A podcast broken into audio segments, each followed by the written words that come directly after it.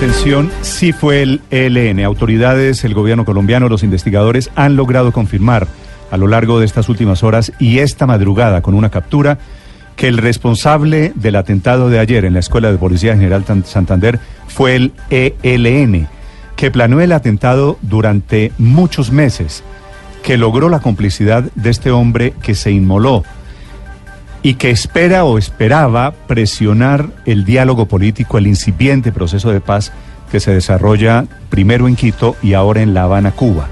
Las autoridades han logrado confirmar plena responsabilidad del ELN y a las siete y media de la mañana, dentro de menos de una hora, estarán en la Casa de Nariño el ministro de Defensa, el fiscal Martínez, los investigadores, por supuesto el director de la policía, el general Ateortúa, revelando las pruebas que sustentan esta afirmación. Blue Radio anticipa la carne, el meollo de ese asunto que va a ser revelado allí. El asunto más importante es que efectivamente se trata del ELN, el grupo terrorista que cometió el atentado de ayer.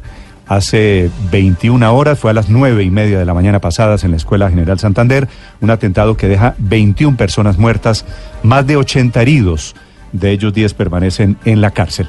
Una noticia grandísima que por supuesto traerá consecuencias, la primera de ellas, Felipe, en el proceso de paz. Néstor, es que pareciera, antes de que pase el proceso de paz, pareciera que fuera un modus operandi del ELN. Le recuerdo, en 2017, en febrero, empezando el año, pusieron una bomba en una cabina telefónica al lado del CAI de la Plaza de Toros de Bogotá y murió un policía y 40 quedaron heridos. En ese momento se lo atribuyó el ELN.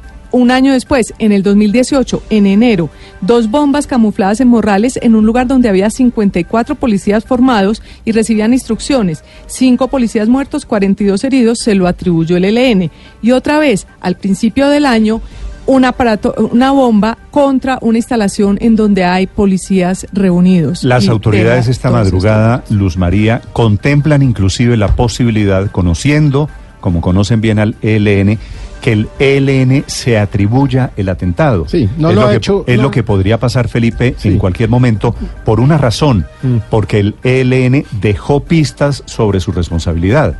Fíjese que la investigación está avanzando a pasos rapidísimos Sí. y a pasos certeros. Entre otras cosas, hubo un tuit de ese frente urbano del ELN La semana pasada. que, que fue, sí, horas antes del atentado. Ese tuit decía, algo sucederá en el calor de esta ciudad.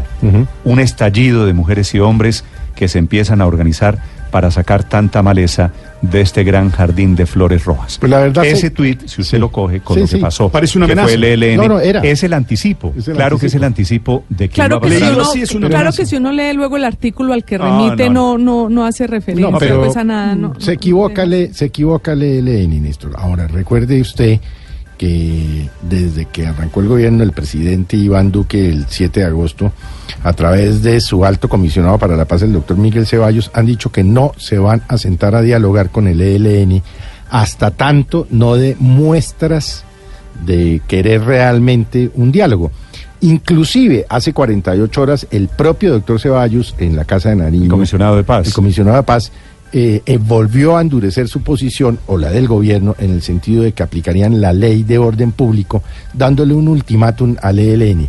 Y se equivoca el ELN con este atentado porque, sin lugar a dudas, lo que va a lograr, por supuesto yo no, no, no podría ser vocero del gobierno, porque no tengo cómo serlo, eh, un endurecimiento frente al ELN, lo cual obviamente también pues es una encrucijada sumamente difícil, porque el ELN, como nos lo explicaba aquí en alguna oportunidad el entonces comandante de las fuerzas militares, el general Mejía, no tiene la forma estructural que tiene eh, o que tenía en su momento las FARC. El ELN son unos milicianos que se desaparecen, que se visten de campesinos, que no tienen específicamente unos campamentos, pero por supuesto no le están dejando ninguna salida negociada Ese al gobierno de Colombia. Felipe, será el segundo Este- capítulo de esta historia.